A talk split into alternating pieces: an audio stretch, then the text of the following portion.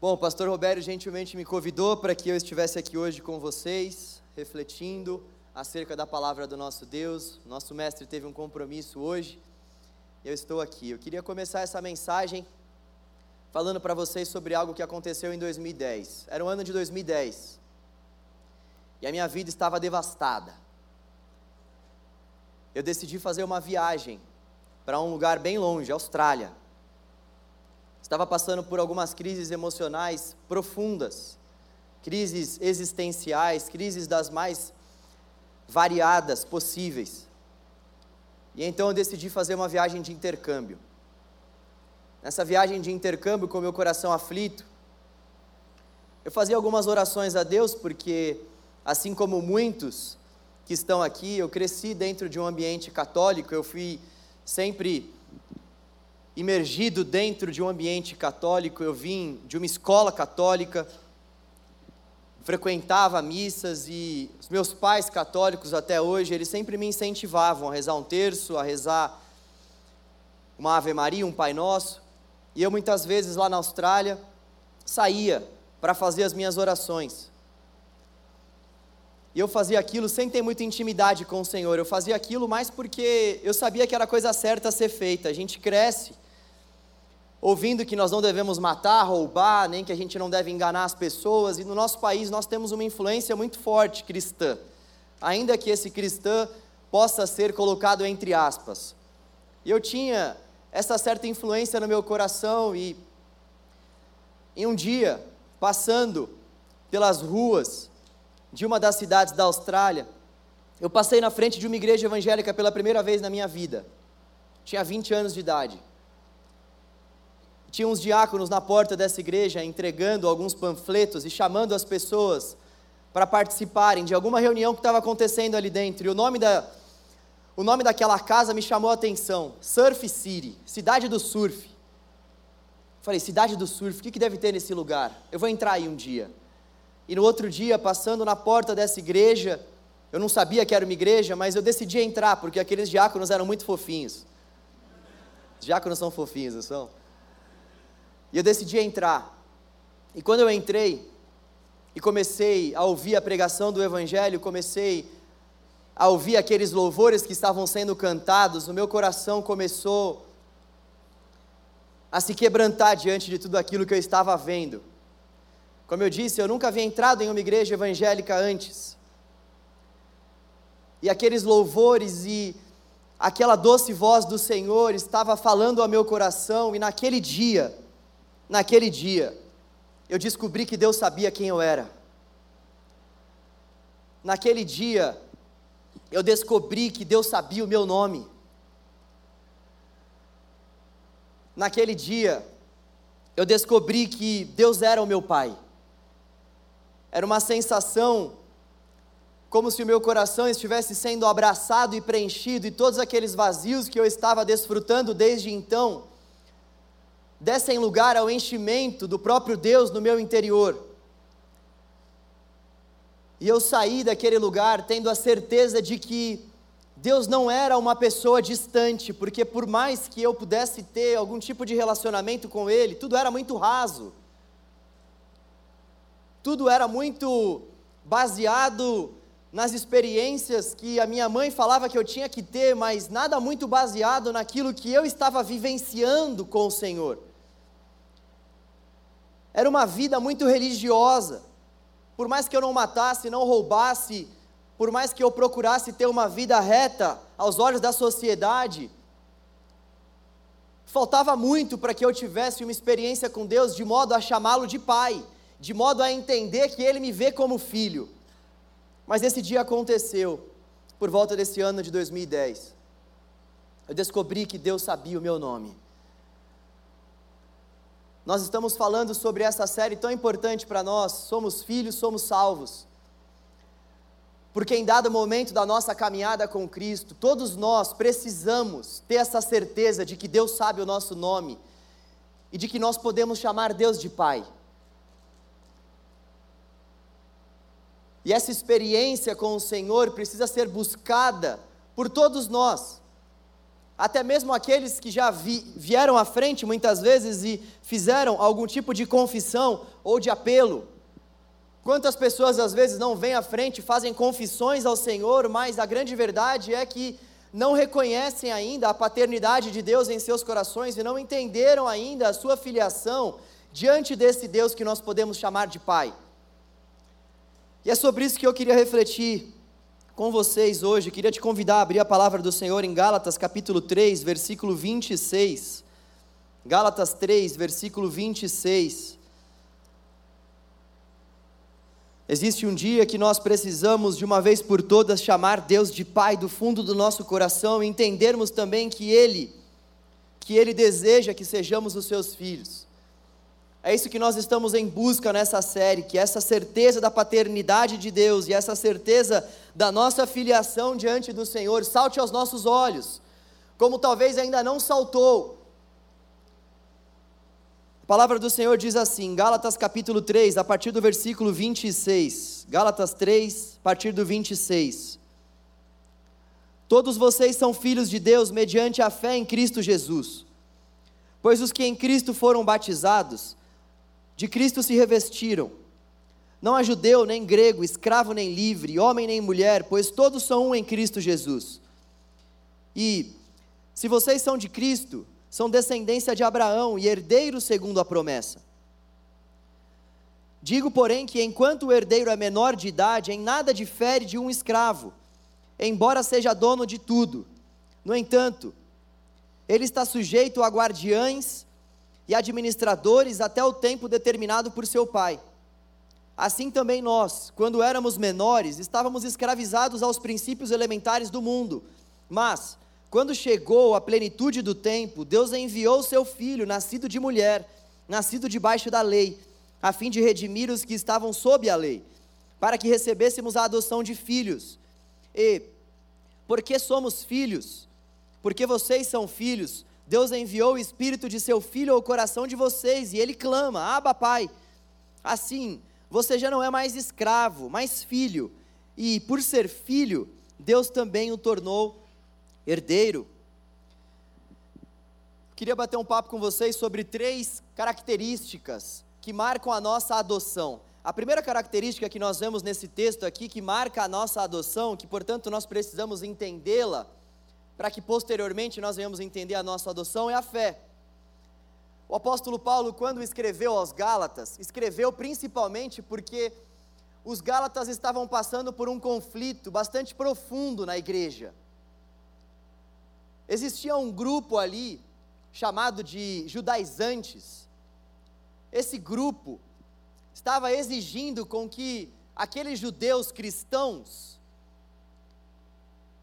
com que eles dessem alguns passos para trás e passassem a voltar a cumprir aquelas ordenanças e práticas do Antigo Testamento no tempo da lei.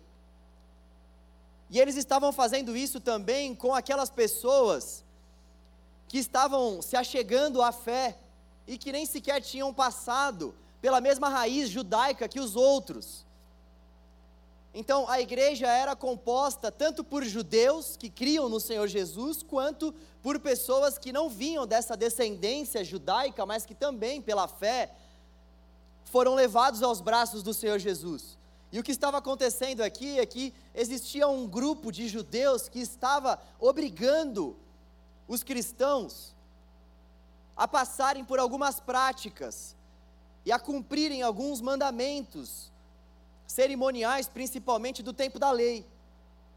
E o apóstolo Paulo então escreve essa carta principalmente para dizer a eles que nós, todos aqueles que creem, não são mais salvos pelo cumprimento da lei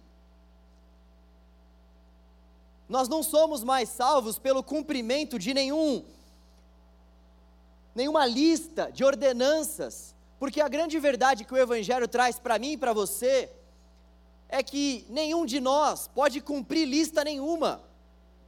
Os dez mandamentos foram dados para que as pessoas pudessem ter uma noção, sim, do caráter de Deus, para que através dos dez mandamentos, através daquelas listas, daquelas ordenanças, as pessoas pudessem ter uma noção do caráter de Deus, da vontade de Deus, e os dez mandamentos também foram dados para que as pessoas pudessem ter a plena convicção de que elas eram pecadoras, de que elas precisavam da ajuda de alguém para cumprir tudo aquilo. Obviamente, pelo fato de nós sabermos que não vamos cumprir, não exime o outro fato de que nós precisamos tentar cumprir, mas a grande verdade é que, ainda que a gente venha tentar cumprir com os dez mandamentos ou com qualquer outro tipo de ordenança, nós sabemos, nós sabemos que se nós basearmos o nosso relacionamento com Deus, no cumprimento dessas regras e ordenanças, o nosso relacionamento com Deus está fadado ao fracasso. Porque um só foi capaz de cumprir com todas as exigências e mandamentos e cumprimentos da parte de Deus: Jesus Cristo, e por isso que ele veio. Aí nós começamos a entender um pouco mais da necessidade de nós entregarmos a nossa vida e o nosso coração para um Salvador, para alguém que veio para nos salvar justamente pelo fato de nós não conseguirmos cumprir com esses rituais, com essas leis, é que nós precisamos de alguém para nos ajudar, porque a consequência de nós não conseguirmos cumprir com essas leis traz a nós uma separação eterna de Deus. Mas Deus decide enviar o seu próprio filho para que Jesus cumpra com essas ordenanças, para que nós não venhamos viver mais conforme a lei, conforme o cumprimento da lei, para que o nosso relacionamento com Deus não se dê mais por conta do número de coisas dessa lei que nós conseguimos cumprir no nosso dia ou não, mas sim por meio da graça. E o apóstolo Paulo então vai dizer para os Gálatas que não faz o menor sentido Deus chamar Abraão e dizer que Abraão ele foi justificado pela fé, ou seja, ele foi inocentado, ele foi chamado por Deus para viver uma vida, e Deus imputou a ele algo porque Deus viu fé no coração de Abraão. Não faz o menor sentido nós falarmos que Abraão foi justificado, inocentado pela fé, sendo que naquele tempo não existia lei. E o apóstolo Paulo vem trabalhando isso com os Gálatas, e o apóstolo Paulo deixa claro que como aqueles Gálatas poderiam exigir que aqueles novos, que aqueles novos cristãos se relacionassem com Deus através da lei, sendo que a lei veio 430 anos depois de Abraão. Deus havia inocentado Abraão pela fé, e a lei não existia. A lei só veio a existir 430 anos depois com Moisés. Então, o argumento do apóstolo Paulo é arrebatador. Uma vez que eles eram judeus, como eles não estavam prestando atenção naquilo que havia inocentado Abraão, que foi a fé e não a lei. E talvez você possa dizer assim: mas eu não vivo conforme a lei, isso não é para mim. Talvez a gente não viva mais buscando cumprir a lei na, da, da mesma maneira e na mesma proporção que esses ouvintes aqui tentavam fazer. Mas para nós é um grande desafio não nos relacionarmos com Deus através daquilo que nós podemos dar a Ele. Em todo tempo nós buscamos nos relacionar com Deus e nós acabamos pautando o nosso relacionamento com o Senhor através daquilo que nós podemos oferecer a Ele, sendo que na verdade o princípio básico do Evangelho é que nós não temos nada para oferecer ao Senhor, nós nos apropriamos da oferta de Cristo, então nós nos achegamos diante de Deus através da oferta de Cristo. E o que nós podemos oferecer ao Senhor, então, é essa oferta de Cristo, através de um coração quebrantado, de um coração que se rende diante do Senhor. Mas nós temos um grande desafio pela frente, principalmente pelo fato de que nós vivemos numa era secularizada, uma era que coloca a fé cristã e coloca, consequentemente, a pessoa do nosso Deus nas margens da sociedade. E a era secular, ela é marcada pelo desempenho. A era secular, ela é, ela é marcada pela performance. Então, O próprio mercado de trabalho prega isso. Se você performar, você vai ganhar algum tipo de benefício. Se você for uma pessoa que tiver um desempenho diferente das outras pessoas, com certeza você vai ganhar alguns prêmios e a gente pega essa lógica mundana, essa lógica secular, e é claro que dentro de um ambiente de trabalho, essa lógica muitas vezes voltada para a meritocracia, ela é uma lógica que pode fazer bem a uma área comercial, por exemplo, entre outras áreas. Se essa lógica for bem aplicada, agora o nosso desafio é porque a gente pega essa lógica e aplica essa lógica da era secular no nosso relacionamento com o Senhor. A gente não consegue fazer uma separação. E a nossa sociedade, ela vive em busca dessas performances e, e desses resultados. Então, se não tem resultado, nós muitas vezes descartamos. Basta a gente olhar para as mídias digitais. Quando a gente precisa de alguma coisa, a gente corre para as mídias, ou Instagram, ou Facebook, ou Google, entre outras. E logo o que chama a nossa atenção é o número de seguidores que aquela pessoa tem. Como uma pessoa, nós pensamos que tem todos esses seguidores e todas essas visualizações em seus vídeos, pode estar recomendando um produto ruim. Ah, eu vou comprar isso aí que essa pessoa está recomendando. E as próprias marcas perceberam essa lógica, tanto é que hoje em dia as marcas procuram muitos influencers porque muitas pessoas acabam se deixando levar por performances, por números. Isso vale muita grana hoje em dia. Tá cheio de gente aí que vive tendo como profissão essa profissão de ser um influencer, uma influencer. E essas pessoas estão ganhando rios de dinheiro por conta justamente dessa influência que elas exercem sobre a sociedade. Isso é para a gente perceber o quanto a nossa sociedade está secularizada e o quanto a nossa sociedade vai em busca justamente de números, de coisas quantitativas, coisas grandiosas que chamam a nossa atenção, sobretudo nesse sentido performático. E quando nós olhamos para o nosso relacionamento com o Senhor, o que muitas vezes nós fazemos é nos relacionarmos com Deus justamente através de performance. Então, se a gente não está performando bem, se a nossa célula, por exemplo, não está crescendo, o líder já fica desesperado. Se o pastor não está vendo que a igreja não está multiplicando, ele entra em crise.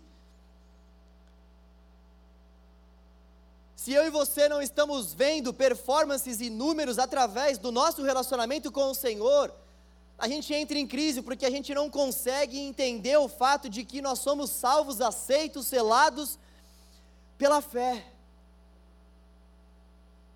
Nós não conseguimos entender o fato de que a graça de Deus foi revelada de maneira salvadora a nós e nós temos acesso a essa graça salvífica pela fé. A gente quer fazer alguma coisa a mais para merecer a Deus, para merecer o relacionamento com Ele a gente quer performar de alguma forma, porque no nosso coração não entra o fato de que Deus nos aceita pela fé. E um dos princípios básicos da adoção é esse: Deus nos aceita simplesmente porque Ele decidiu nos aceitar, Ele não viu nada de bom em nós, Ele não viu performance alguma em nós, pelo contrário, se nós olharmos para dentro de nós e assumirmos o fato de que nós temos algo para oferecer a Deus, no sentido da nossa performance, nós anulamos a cruz de Cristo. Nós estamos dizendo ao Senhor, em outras palavras, que Jesus não precisava ter vindo e ter morrido por nós, porque afinal de contas, nós não éramos tão pecadores e sujos assim. Existia algo de bom em nós para que Ele pudesse olhar para nós. Nós estamos colocando em dúvida, em xeque, o próprio amor de Deus que o apóstolo Paulo vai falar em Romanos 5, que consiste no fato de Deus ter enviado Jesus para morrer por nós, sendo nós ainda sujos, pecadores, sem nada para oferecer a Ele. Essa é a beleza do Evangelho. Deus nos aceita e o faz pela fé. A beleza do Evangelho é que Deus decidiu ser Pai, não nós quisermos nos tornar filhos. Para para pensar aí no seu filho, você que tem filho. Eu tenho filho, hoje foi a festa de um ano dele. Por isso que eu estou assim, na paleta que a mãe exigiu. Mulheres, vocês são demais.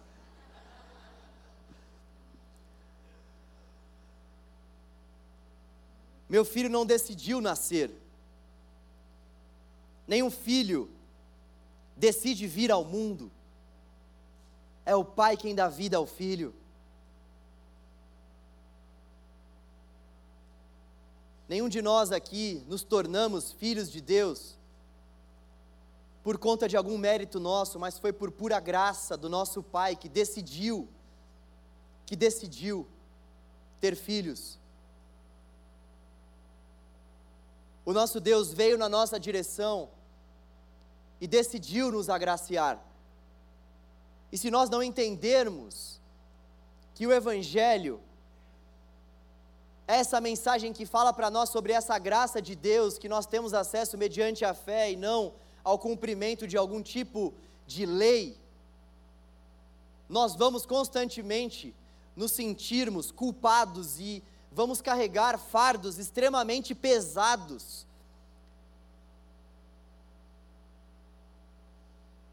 Se a gente não entender de uma vez por todas que o nosso Deus nos aceita, porque Ele simplesmente decidiu se entregar por nós, o nosso relacionamento com o Senhor vai ser um relacionamento de peso.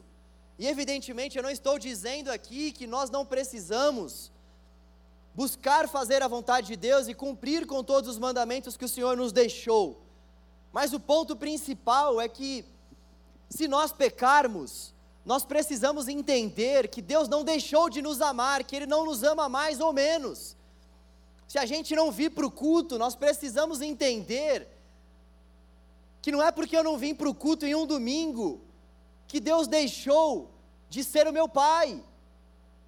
Não é porque eu cometi algum tipo de pecado que eu não sou mais filho. Nós precisamos nos esforçar para fazermos a vontade do Senhor, porque afinal de contas, os filhos ouvem a voz do seu pai. As ovelhas do Senhor o reconhecem pela sua própria voz, e quem é ovelha não vive uma vida de pecado deliberada. Mas as ovelhas também precisam entender que o que o Pai espera delas, que o que o nosso bom pastor espera de nós, não é a perfeição, não é o cumprimento das leis. E tem muita gente andando cansada na igreja, porque tem tentado cumprir com essas ordenanças, assim como aqueles Gálatas, a vida deles era uma vida de peso, era uma vida de pesar constante, porque eles não conseguiam entender que Deus se relaciona conosco através da nossa fé e nós somos recebidos pela fé. Nós somos recebidos pelo Senhor pela fé. A fé A fé ela comprova o fato de que nós somos filhos. E sabe o que é interessante? Até mesmo a fé é um dom. Nem a fé é um mérito nosso, até mesmo a fé é um presente de Deus. Quando a gente olha para tudo isso, pelo menos quando eu olho para todas essas obras que Deus fez por nós, eu entendo que o que deve perdurar o nosso coração é uma certeza plena de que tudo aquilo que Deus exige de nós, Ele mesmo já nos deu. Quando a gente olha para a nossa fé, muitas vezes, a gente olha e se frustra, porque a gente chega e fala: Poxa, mas é difícil ter uma fé que mova montanhas, é difícil ter uma fé inabalável. Mas será que é isso mesmo que Deus espera de nós? Quando a gente olha para a lista de heróis da fé, será que o que nós vemos ali são nomes de pessoas que não vacilaram na fé? Quando a gente olha para a vida do apóstolo Pedro, um dos principais caras que depois tomaram a frente da igreja lá em Atos. Será que Pedro, em algum momento, vacilou na sua fé? Quando a gente olha para a fé do rei Davi, um homem segundo o coração de Deus, será que o rei Davi vacilou em sua fé? Quando a gente olha para os salmos que o rei Davi escreveu, será que em todo o tempo ele expunha a sua fé ao Senhor, de modo que ele sempre dizia coisas lindas ao Senhor, sem questionar? sem passar por nenhum tipo de lamento, A grande verdade é que quando nós olhamos a fé dos homens e mulheres de Deus, e quando nós olhamos a fé, inclusive, do próprio filho, nós vemos que o que Deus espera de nós não é uma fé que nunca vai falhar, mas uma fé que sempre vai perseverar. Quando nós olhamos para o próprio Filho de Deus, nós vemos que Jesus agonizou na cruz, dizendo: Deus meu, Deus meu, porque o Senhor me desamparou. Eu vejo que a nossa experiência de fé, ela é marcada sim por esses vacilos, mas logo o nosso coração, o coração de um filho, de uma filha, ouve a voz de Deus e o próprio Deus nos dá fé, de modo que nós possamos dizer: Senhor, que seja feita a Sua vontade, não a minha. Então, o que Deus espera de nós é uma fé sincera, é uma fé que persevera, é uma fé que não olha para a lei, é uma fé que olha para a graça, é uma fé que recebe a adoção não pelo próprio mérito, mas, mas pela graça desse Deus que decidiu ser Pai. Segundo lugar, que nós podemos identificar nesse texto, uma das marcas também da adoção, uma das marcas de uma pessoa que foi adotada por Deus, uma das marcas de uma pessoa que agora chama Deus de Pai é a intimidade. Nós vemos que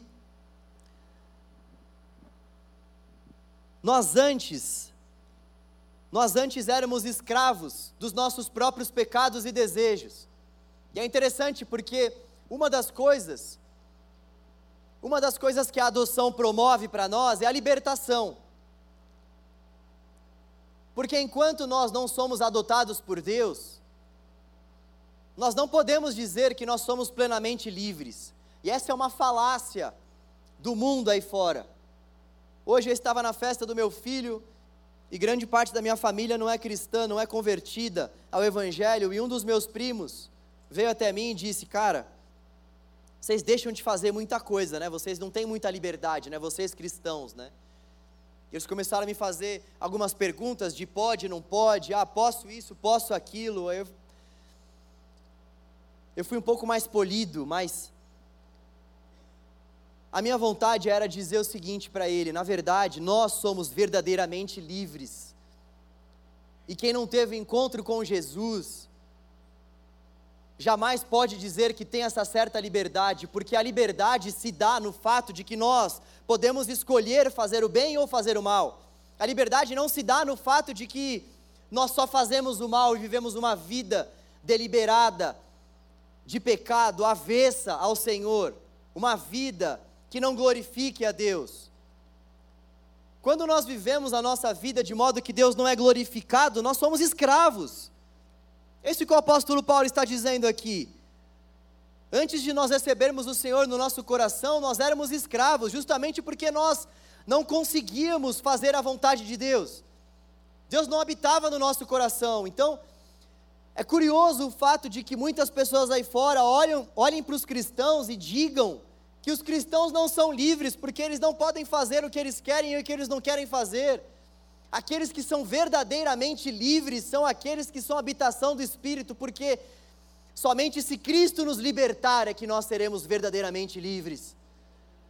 A libertação consiste no fato de que um libertador precisa nos libertar, e esse libertador é Cristo.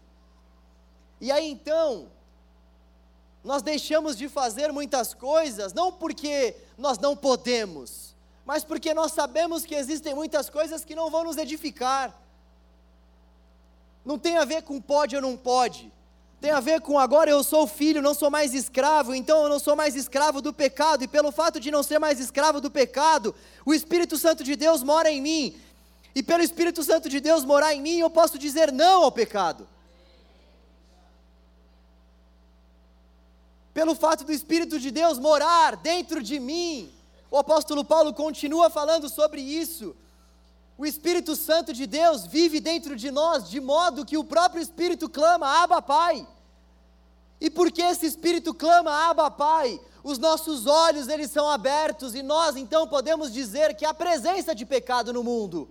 O pecado está presente no mundo, nós conseguimos identificá-lo na cultura, nas mídias, nas empresas, na cidade, nós conseguimos identificar o pecado, a presença de pecado no mundo, mas não há mais domínio de pecado nos corações de todos aqueles que creem e são habitação do Espírito, e esse Espírito clama.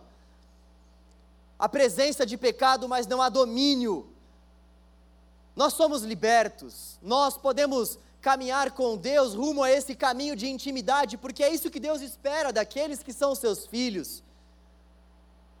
O que Deus espera daqueles que Ele próprio chama de filho ou filha, é que nós venhamos seguir esse caminho de intimidade, porque afinal de contas foi Ele que veio a nós para estabelecer esse caminho. Eu não sei se você já parou para pensar, mas somente a fé cristã, somente a fé cristã tem uma peculiaridade muito interessante. Se nós pegarmos, por exemplo, os católicos, nós vemos que os católicos precisam cumprir com algumas ordenanças, inclusive se a gente vai para os catecismos, o que poucas pessoas fazem, quando a gente vai para os catecismos, nós vemos que, inclusive, ir à missa é um tipo de sacramento que leva à salvação. Quem deixa de ir à missa não é salvo.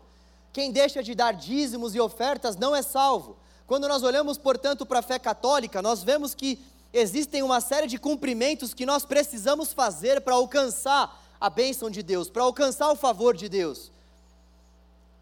Portanto, eu não sou salvo somente pela graça mediante a fé, eu preciso fazer alguma coisa. Quando a gente olha, por exemplo, para a doutrina dos espíritas, nós vemos que algo muito similar acontece. Quem serão aqueles que serão os salvos, que serão aqueles que irão reencarnar e ter uma boa reencarnação? Não vão reencarnar como uma barata, vão ter uma mente mais evoluída, um corpo mais evoluído, são aqueles que fazem boas obras. Por isso que a gente vê que existem muitos espíritas que fazem uma série de obras. Eu não estou entrando no julgamento aqui se essas obras são boas ou não. Evidentemente que dar de comer aos pobres é algo bom. O que eu estou levantando para nossa reflexão aqui é sobre esse contexto de, de intimidade, como essa intimidade é traçada. Então, quando a gente olha, por exemplo, para o candomblé, nós vemos que alguns rituais precisam acontecer, alguns animais precisam ser sacrificados para que a divindade que está sendo cultuada seja apaziguada, para que essa divindade tenha paz e se manifeste no meio daqueles que estão a cultuando. Então, em todo tempo, perceba essa lógica.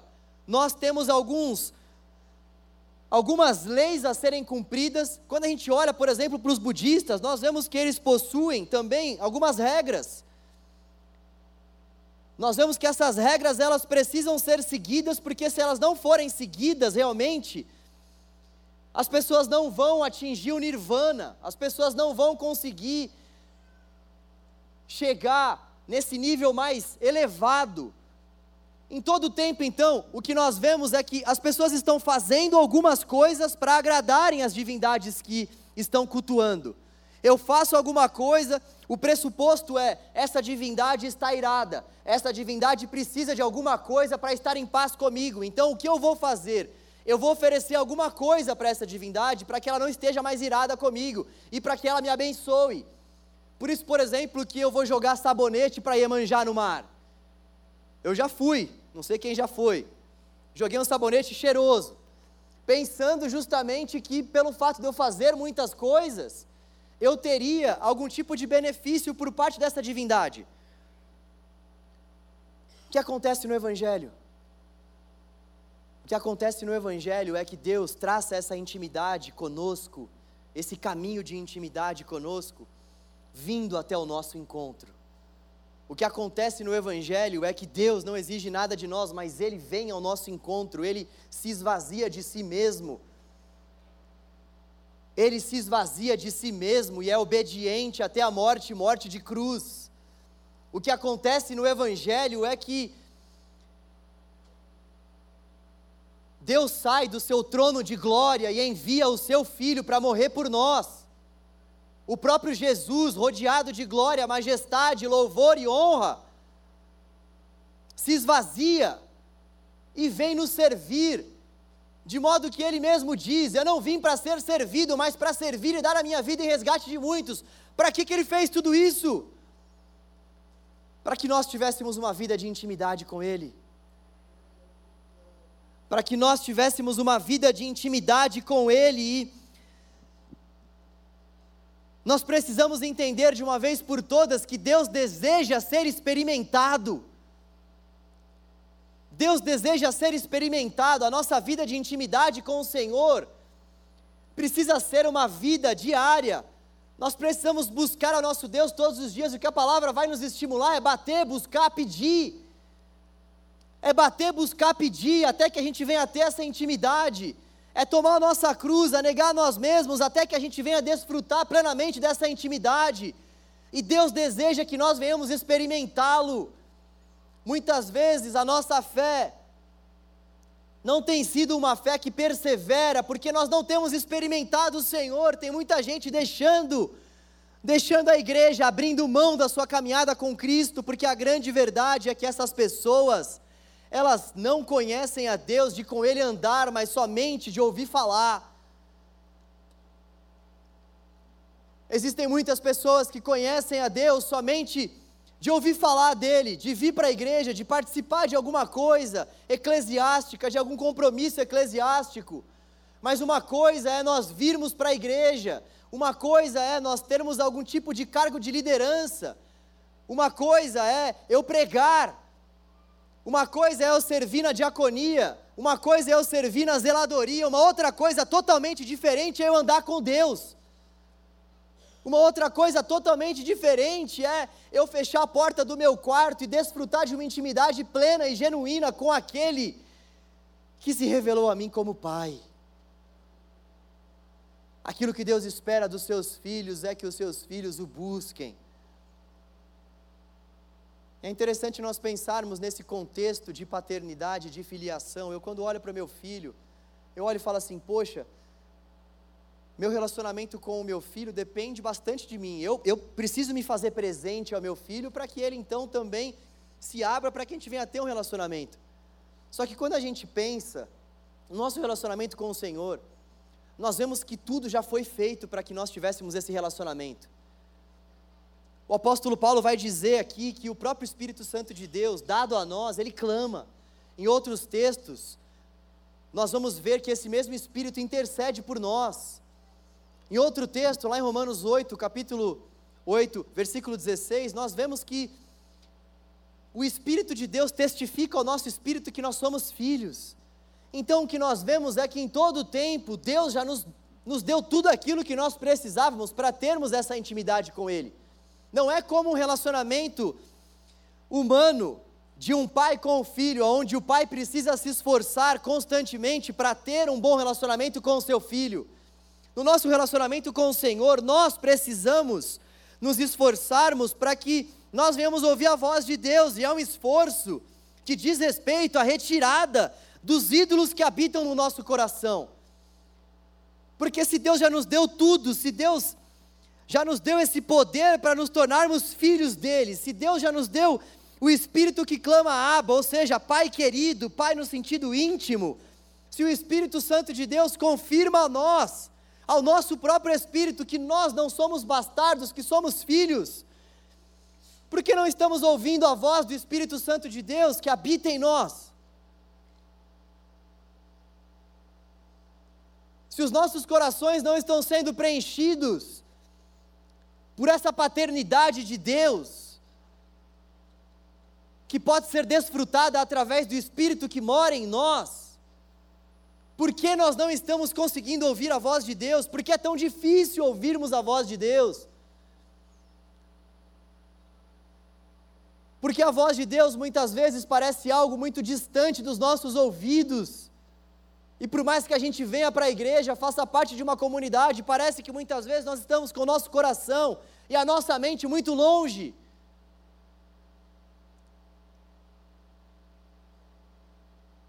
Que nós precisamos tirar da nossa vida de uma vez por todas, e é isso que o texto de Mateus vai dizer quando o Senhor mesmo diz: arranca o olho, se é o teu olho que está te fazendo pecar, arranca fora.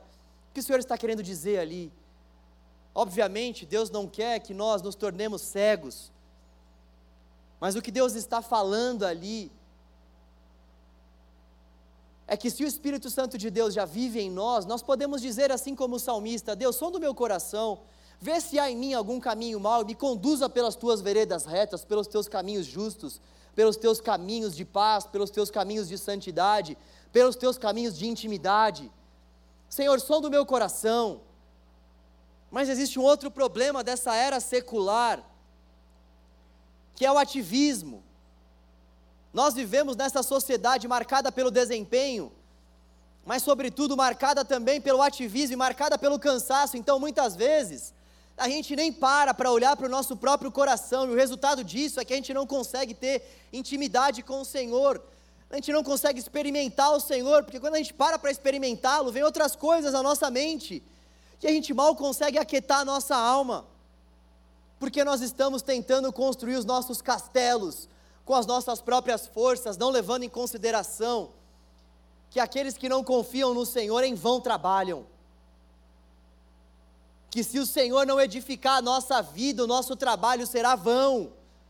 Por mais que eu e você possamos fazer horas e mais horas extras, a grande verdade é que se o Senhor não continuar dando a nós fôlego de vida, nós nos tornaremos pó mais uma vez. A grande verdade é que se nós não entendermos que o Senhor é quem nos concede todas as bênçãos que nós temos e que Ele é o dono do ouro e da prata, independentemente da era ou do século, nós vamos continuar vivendo uma vida de cansaço, uma vida na qual nós não vamos olhar para dentro de nós, e o resultado disso vai ser a morte, a separação de Deus. Nós não vamos ter essa intimidade, não vamos experimentar o Senhor, e se nós não experimentarmos a Deus constantemente, vai vir um Golias na nossa frente, nós não vamos encará-lo, porque afinal de contas, nós não matamos um urso e nem um leão antes de matarmos o Golias. Nós não tivemos experiências com o Senhor como teve Davi. Por que Davi decidiu matar o gigante? Davi teve experiências com o Senhor. E essas experiências o fortaleceram para que essas experiências tornaram Davi mais forte para que ele pudesse de fato encarar as adversidades de sua vida. Muita gente não está conseguindo encarar a adversidade porque não passa por experiência e não passa por experiência. Porque não tem, de fato, estendido o seu coração e a sua mão para o Senhor trabalhar e tratar. Jó, no capítulo 42 somente do livro, disse: Hoje, hoje, eu te conheço de contigo andar, porque antes eu te conhecia só de ouvir falar, mas olha só o que Jó precisou passar. Jó precisou passar por lutos. No capítulo 1, nós vemos que Deus tirou de Jó todo o gado, todos os seus bens e ainda matou seus filhos. No capítulo 2, nós vemos que Jó foi tocado por Deus em sua alma, ou melhor, por Satanás. Deus permitiu com que Satanás desse enfermidades a Jó. Jó teve chagas, feridas profundas. No capítulo 3, ele amaldiçoou a sua própria existência. E Jó era um homem temente a Deus, mas um homem temente a Deus que ainda não havia passado por uma experiência com Deus, sobretudo na dor. Você sabe onde é que a gente experimenta de fato o Senhor? É na dor, é na angústia se nós se nós passarmos pelos sofrimentos ao lado dele, nós também herdaremos o seu próprio reino. Jó passou por uma experiência com Deus de dor, de angústia, para que no capítulo 42, mesmo ele sendo um homem temente a Deus, e olha que o próprio livro de Jó vai falar que o próprio Deus disse: não existe homem nessa terra tão íntegro como Jó. Gente, isso para nós precisa trazer um despertamento urgente. O cara era um homem íntegro. O capítulo 1 começa nos dizendo: Jó era um homem íntegro. Deus, Deus, o próprio Deus, faz um elogio a Jó. E esse mesmo cara que é chamado de íntegro e que recebe um elogio de Deus, não estava andando com Deus. Não estava andando com Deus. O Senhor deseja que nós venhamos experimentá-lo e essa esse experimento vai se dar principalmente na angústia e na dor. Por isso também queria te perguntar nessa noite, perguntar a todos nós, a mim também, que tipo de dor nós temos passado que tem sido permitida pelo nosso próprio Deus para que nós venhamos ter experiências com Ele, uma vez tendo nós experiências com Ele, venhamos ter intimidade. Que tipo de angústia você tem passado na tua vida e eu tenho passado também? Que nós muitas vezes estamos murmurando e não estamos entendendo e não identificamos ainda que o nosso próprio Deus está nos dando possibilidades para nós experimentarmos a mão dele sobre nós e então sermos fortalecidos por ele. Nós já temos tudo aquilo que nós precisamos nós podemos passar por essas experiências, ainda que sejam marcadas pela dor, pela angústia, porque o nosso Deus é o nosso Pai. O nosso Deus é o nosso Pai.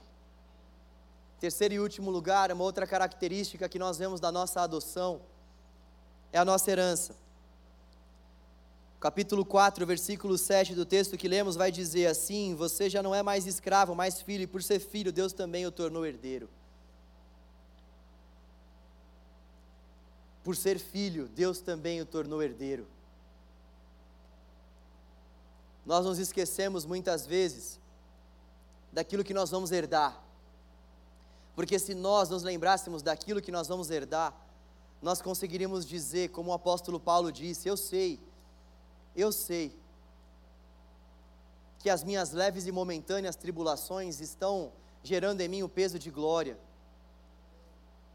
Porque tudo que eu estou vendo aqui é transitório. Tudo que eu estou vendo aqui é transitório, é passageiro. Mas existe algo que eu não posso ver, que é eterno. Quando nós entendemos a nossa verdadeira herança no Senhor, nós podemos também dizer que os nossos problemas, ainda que eles sejam problemas mesmo para nós, ainda que eles sejam difíceis, de serem enfrentados. E eu não estou aqui menosprezando nenhum tipo de problema, ou dor ou angústia, mas a grande verdade é que um cristão precisa entender que, ainda que passe por algum tipo de dor, angústia, problema, ferida, luto, tudo isso é muito pouco se comparado com a glória que em nós vai ser revelada naquele grande dia. Nós precisamos olhar para o texto sagrado que diz que até mesmo o nosso principal inimigo foi vencido. E o nosso principal inimigo é a separação eterna de Deus. Sabe o que é pior no inferno? Não é arder, como a gente muitas vezes vê nas peças por aí, aquele tridente, Satanás nos esperando com o tridente, e ali a gente vai arder no fogo. Pior do inferno não é nem arder, o pior do inferno é a separação eterna de Deus, uma vida de afastamento de Deus, passar a eternidade distante do nosso Criador.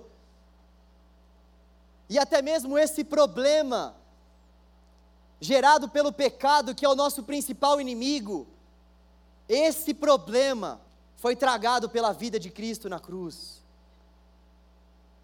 O nosso Senhor venceu até mesmo a morte, e hoje em dia nós podemos com o coração grato ao Senhor, com o coração cheio de paz e alegria, dizermos que nós temos uma herança e essa herança torna todas as demais coisas problemas leves e momentâneos. Leves e momentâneos. Nós temos uma herança, nós iremos ficar com o nosso Deus por toda a eternidade. Como nós temos nos esquecido dessa verdade principal da palavra de Deus. Esse mundo, muitas vezes, mais uma vez secularizado, insiste em dizer para mim e para você que tudo aquilo que nós devemos prestar atenção faz parte daquilo que a gente consegue olhar, tocar.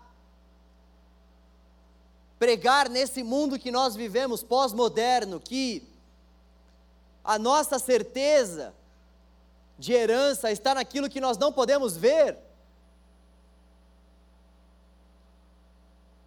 É algo realmente inimaginável.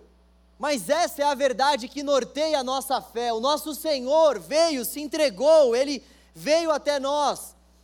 Nós nos tornamos os seus filhos. Deus decidiu ser pai, mas O que nós vemos é que ele morreu por nós e ele vai voltar.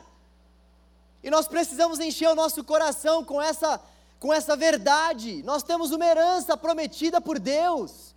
Nós não somos mais escravos do medo, nós somos filhos e filhos herdeiros. Não filhos herdeiros pelos seus próprios méritos, mas pela graça de Deus nos tornamos herdeiros. E já podemos desfrutar da nossa salvação aqui e agora. Já podemos ter antevisões da nossa salvação aqui e agora. Deus não é o melhor somente na eternidade, nós não vamos desfrutar de Deus de maneira plena somente na eternidade. Nós temos o próprio Espírito e podemos desfrutar dessa herança ou parte dela aqui agora, porque o Espírito Santo de Deus é esse penhor, é essa garantia dessa nossa herança e o Espírito mora em nós. Então, até mesmo isso o Senhor já fez. Colocou o seu Espírito para nos dar essa garantia e para nos lembrar: ei, existe uma herança. Ei, não viva como se as coisas nesse mundo fossem as últimas. Concentre-se naquilo que os nossos olhos não podem ver, naquilo que os nossos ouvidos não podem ouvir e naquilo que jamais penetrou no coração de algum ser humano, porque é isso que Deus tem preparado para todos aqueles que o amam.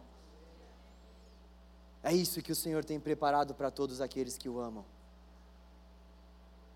Nós somos adotados por Deus. Deus decide ser o nosso Pai. Nós recebemos essa adoção pela fé. Uma vez que nós recebemos essa adoção pela fé, nós precisamos buscar ter intimidade com Deus, tendo a certeza de que essa intimidade é marcada pela nossa herança. É isso que eu espero que fique no seu coração e no meu. Queria orar, por favor. Senhor, nós te damos graças pela Sua palavra, Senhor. Obrigado, Deus. Nós te agradecemos, Senhor, porque o Senhor decidiu ser o nosso Pai. O Senhor decidiu morrer por nós, para que nós fôssemos os teus filhos. Te damos graças, Deus, porque sabemos que essa é uma obra do Senhor. Te agradecemos, ó Deus, porque sabemos que até mesmo a fé é um dom do Senhor e, ó Deus, o Senhor tem dado a nós, Pai, fé. Senhor, nós queremos te pedir nessa noite para que aqueles que ainda não possuem essa fé, Senhor, sejam agraciados pelo Senhor e passem a recebê-la.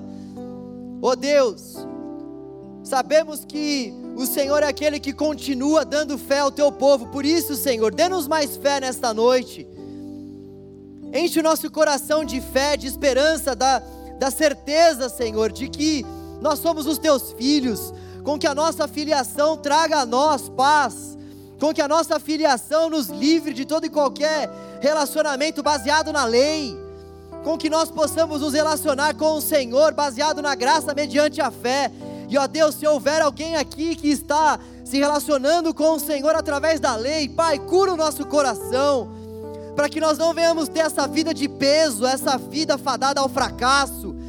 Ó Senhor, mude o nosso coração para que nós não estejamos, Pai, focados no desempenho para então sermos aceitos. Não há nada que nós possamos fazer para sermos aceitos, nós queremos fazer tudo porque nós já fomos aceitos. Estabeleça essa mudança no nosso coração, Deus. Nos dê mais intimidade com o Senhor, Pai. Nós sabemos que os filhos, ó Senhor, precisam ouvir a voz do Senhor, nosso Pai. Oh Deus, nos ajude, Senhor, ajude cada filho, cada filha que está aqui, Senhor para que o nosso relacionamento com o Senhor seja baseado em intimidade, em experiências com o Senhor e, sobretudo, experiências marcadas pela dor, pela angústia, mas experiências também marcadas pela tua mão, experiências marcadas, Senhor, pela tua companhia, experiências marcadas pelo teu espírito que clama, Abba, Pai. Oh Deus, Coloque no nosso coração a certeza da nossa herança, para que nós não venhamos andar neste mundo desanimados, para que nós, Pai, não venhamos andar cabisbaixos, como, Senhor, se este mundo fosse o fim, como se as coisas que os nossos olhos possam ver sejam, Senhor, as coisas determinantes para as nossas próprias vidas. Deus, foca o nosso olhar na eternidade, foca o nosso olhar na nossa herança, foca o nosso olhar, Senhor, da nossa vida eterna, Deus. Oh Deus, Coloca saudade no nosso coração. Nós queremos, Pai, viver a novidade de vida que o Senhor tem para nós na eternidade, aqui e agora também, Senhor. Enche o nosso coração da certeza da eternidade, Senhor. Enche o nosso coração com a certeza da nossa herança, Senhor. Enche o nosso coração, ó Deus, de modo que nós venhamos viver uma semana poderosa, Senhor, em tua presença, tendo a certeza da nossa adoção por meio da fé, te buscando, Senhor, buscando ter intimidade com o Senhor e buscando também, Senhor, a alegria que vem da tua salvação, Deus, em nome de Jesus e para a glória de Jesus. Amém. Graças a Deus.